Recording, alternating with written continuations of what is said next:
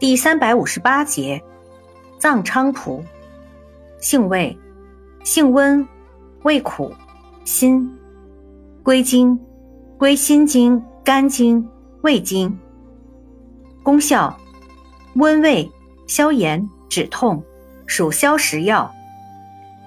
功能与主治，临床常用于补胃阳、消化不良、食物积滞、白喉。炭疽等药理研究表明，藏菖蒲具有安神镇静、抗惊厥和降温等作用，对心血管有调节作用，有平喘镇咳、祛痰和抗菌作用。